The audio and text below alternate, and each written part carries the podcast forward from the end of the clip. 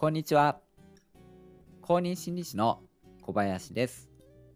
普段は心理支援の仕事をしています。このチャンネルは心理学に興味があり、心理学を活かしてよりよく生きたいという人を応援するラジオです。今回は相手の話を傾聴するときに気をつけた方が良いことを2つ紹介したいと思います。コミュニケーションにおいて相手の話をきちんと聞くことが大事なのはまあ言うまでもないことなんですけれども僕のようなですね心理相談の業務をしていると相談者との関わりですごく大事になってくるんですよね。まあ、それとともにですね日常生活の人間関係でも聞くっていうことの力をすごく実感しているんですよね。この放送ではですね僕が普段から傾聴するときに気をつけている、まあ、心の状態といいますかまあなんか姿勢のようなものですよね。それをまあ2つ紹介していきたいと思います。もしですねあのお聞きになってるあなたが、まあ、誰かの話を聞いてあげる立場になった時に少しでも参考になればと思って話してみたいと思います。それでは本編をお聞きください。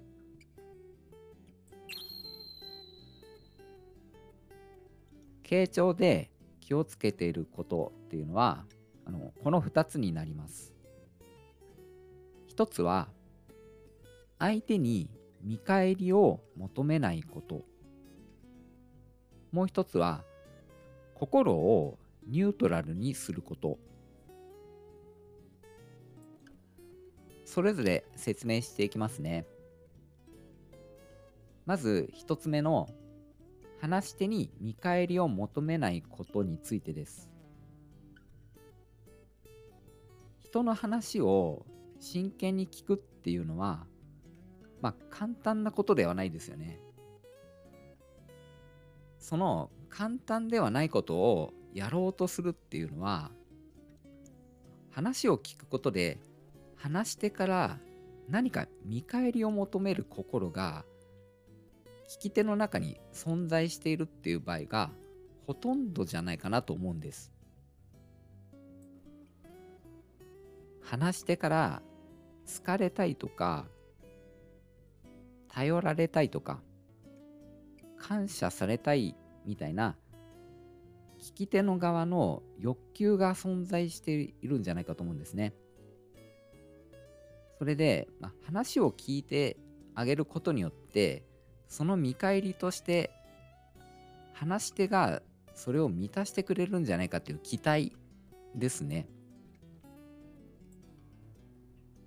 でもですねそういう心っていうのは傾聴をする際に障壁になるんですよね。聞き手にこのような心があると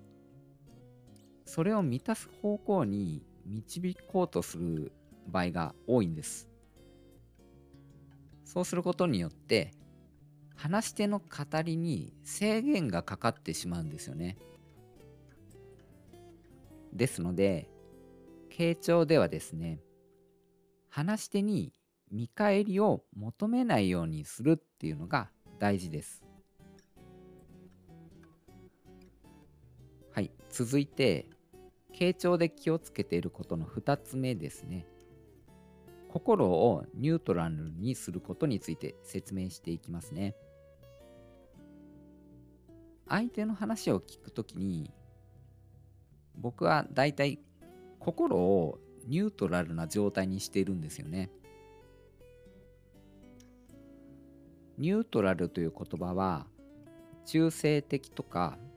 中立的とか一方に肩入れをしないとか、まあ、どの立場にも属さないような状態に使われますよね。いずれのギアにも入っていないようなまあ何ですかねふわふわしたような状態がイメージされると思います相手の立場に寄りすぎず他の誰かの立場にも寄りすぎずそして自分の考えも横に置いておくんですよね。でこのような心の状態で聞くと相手はとても話しやすくなるんですよね。もちろん傾聴するので前のめりの態度で聞くわけなんですけれどもポイントは寄りすぎないっていうことなんです。心を常に中間に保ち続けて近寄るのは半径何メートルまでっていうふうに範囲を制限してしまうんですよね。心の中でですよ、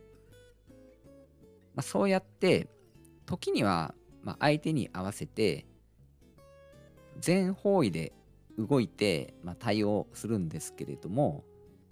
絶対その半径何メートルっていう範囲は超えないようにするんですよね。その範囲を超えてしまうとギアがかかってしまうんですね。ギアがかかんないようにするわけです。このニュートラルな状態で聞くっていう姿勢は利害とか対立が入り混じる人間関係の中でも個々の人に対してフラットな形で聞き役になれるので結構おすすめなんですよね。はい今回は僕が傾聴で気をつけていることとして話し手に見返りを求めないということと心をニュートラルにすること。この2つを紹介させていただきました。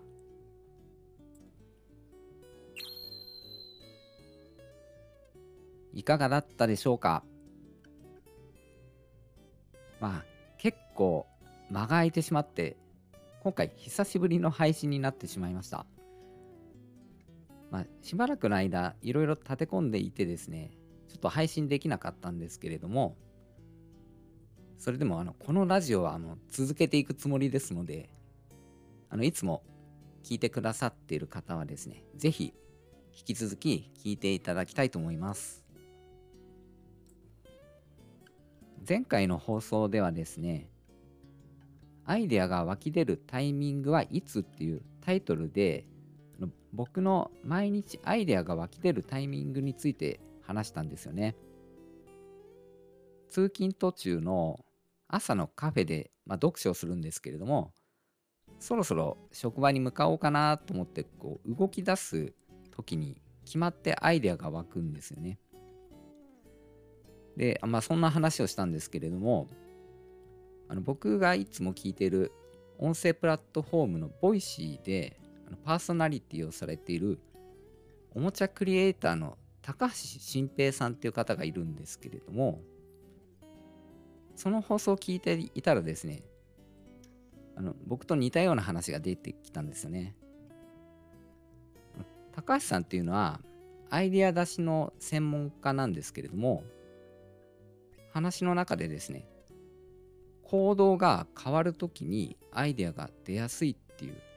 話をされていたんですね。まあ、例えば考えるのをやめて散歩に出かけたりとか別のことを始めた時にアイデアが出やすいそうなんですね。まあ、しかもそのアイデアが出る前にいろいろ情報をインプットして考えていくことも大事だという話もされていたのでちょっとなんか僕が話した内容と似ていて嬉しかったっていうまあ感想なんですけどね。はい、まあ、ちなみにあのその前回の放送聞いてみたいっていう方はあの一つ前の放送ですのでアイデアが湧き出るタイミングがいつっていうタイトルの放送ですので、まあ、ぜひ聞いてみてください。僕のチャンネルでは心理学に興味があり心理学を生かしてよりよく生きたいという人を応援しています公認心理師の小林でした最後までお聴きくださり、本当にありがとうございました。